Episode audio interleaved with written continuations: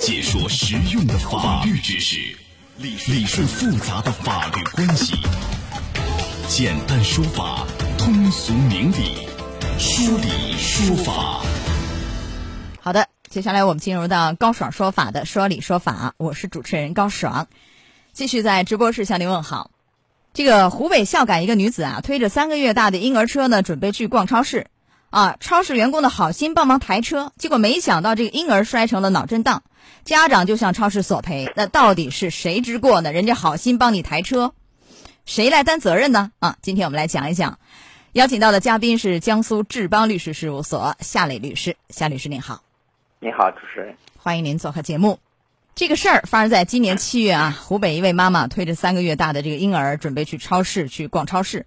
这个婴儿车在通过那个隔离桩的时候就过不去了，结果一旁的超市工作人员就看到这个情况以后，马上就上前帮忙。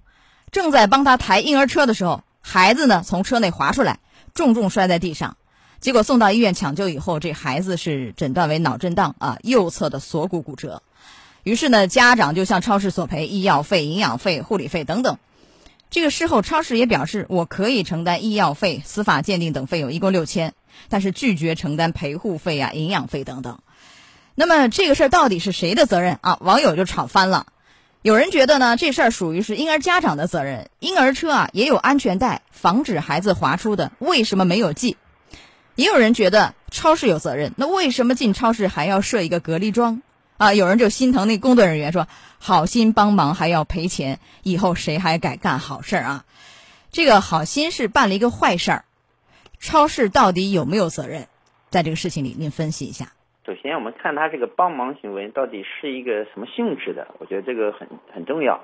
这个婴儿的母亲，她推着孩子来到超市，肯定是为了来购物，对吧？应该说是这个超市的呃顾客啊，工作人员迎接行为，应该我们认为应该是一个超市服务行为的一个延伸。所以说，从这个角度来说，呃，这种帮助的行为和这个比如说毫无关系的帮助，肯定是有区别的。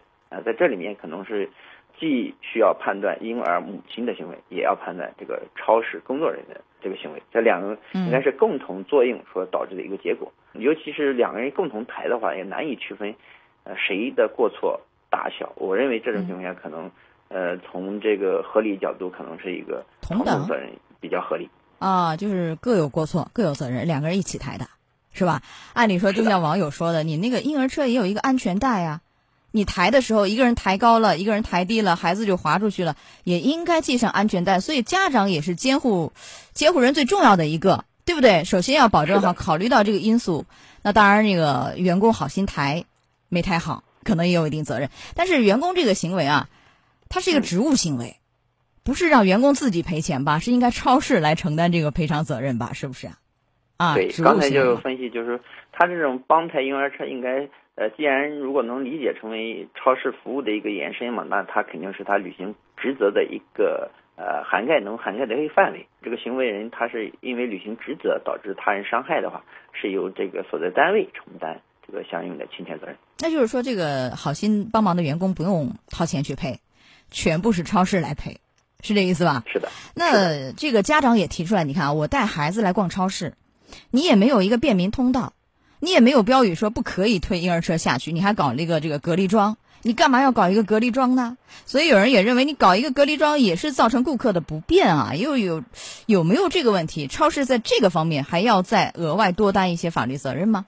超市设置隔离桩呢，肯定它有它的一个理由，但是隔离桩本身是造成一个不便行为，并不是造成这种。呃，伤害结果的一个原因，因为你是抬也好，还是搬也好，这个隔离桩如果是正常能够就是穿过这个婴儿车的话，它不是造成这个损害发生的一个没有因果关系。那没有因果关系，就是说你仔细抬不会出这事儿，是吧？抬好了，是的，不要一头高一头低，孩子就就滑不下来嘛啊。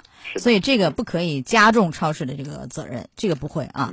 那您看家长呢提出来说要赔医药费、营养费、护理费，就陪护费。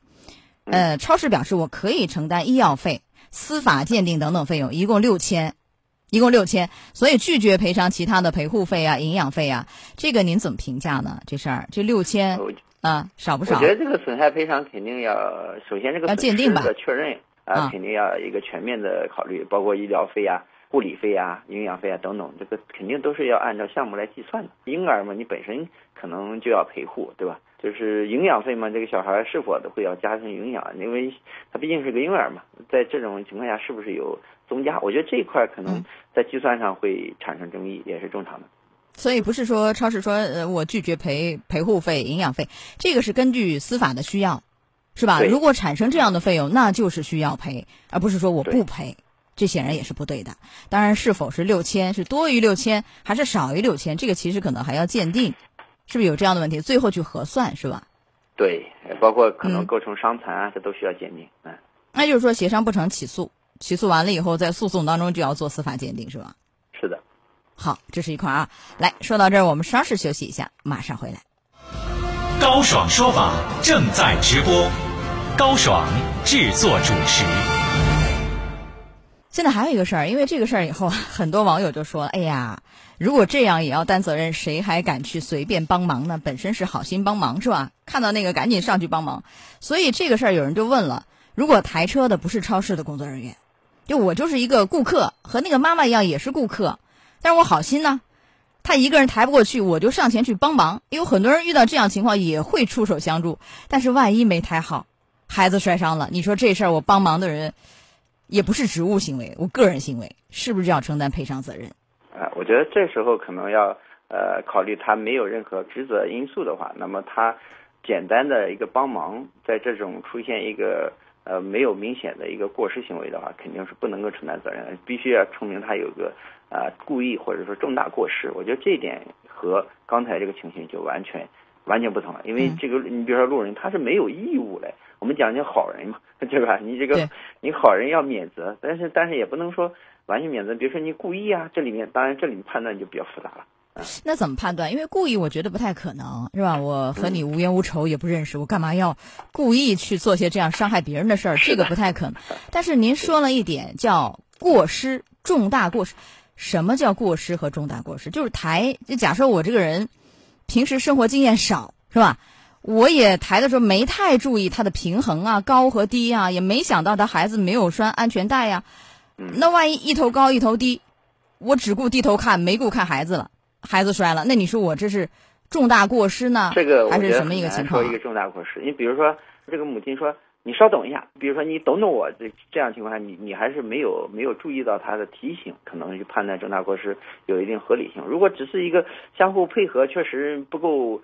呃，完善而导致一下侧滑出来啊、呃，我觉得这个责任可能更多的还是监护人来承担，那就是或者说应该是监护人来承担责任。呃，那如果没有您说的情况是吧？两人就配合抬，但是没抬好嘛，一瞬间的事儿嘛，那这个就是完全不用承担责任、赔偿责任，一分都不用是吧？还是全是孩子监护人来承担？对。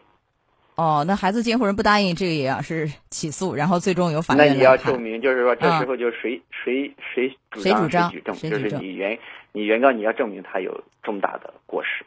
啊，那这个往往很难举证，就调监控嘛，看一看，从监控就能判断吗？抬的时候要结合具体情况，由法官来根据这个社会常识和生活经验来判断啊。啊，我就是想问，就是假设我没抬好，不是故意的，嗯，这个其实确实是像您分析的。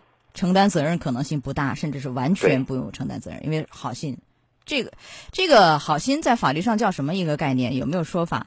咱们能不能解释一下这个法理的问题？呃、我们叫、啊、叫好人条款，也就是说好人条款。从我们现在叫说远一点，社会主义核心价值观，嗯、说我们现在的这个社会现状，因为法律它要根据社会现状来做出一个政策选择。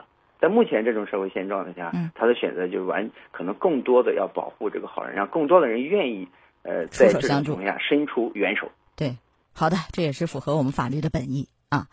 好，来到这儿结束我们的说理说法，咱们稍事休息一下，马上进入到维权法宝。高爽说法节目收听时间：首播 FM 九十三点七，江苏新闻广播十五点十分到十六点，复播 AM 七零二。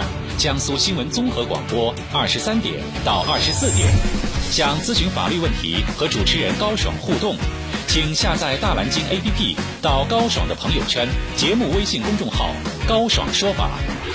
网络收听方式：江苏广播网三 w 点 vojs 点 cn。智能手机下载大蓝鲸 APP 或蜻蜓、喜马拉雅。等搜索“高爽说法”，可随时收听。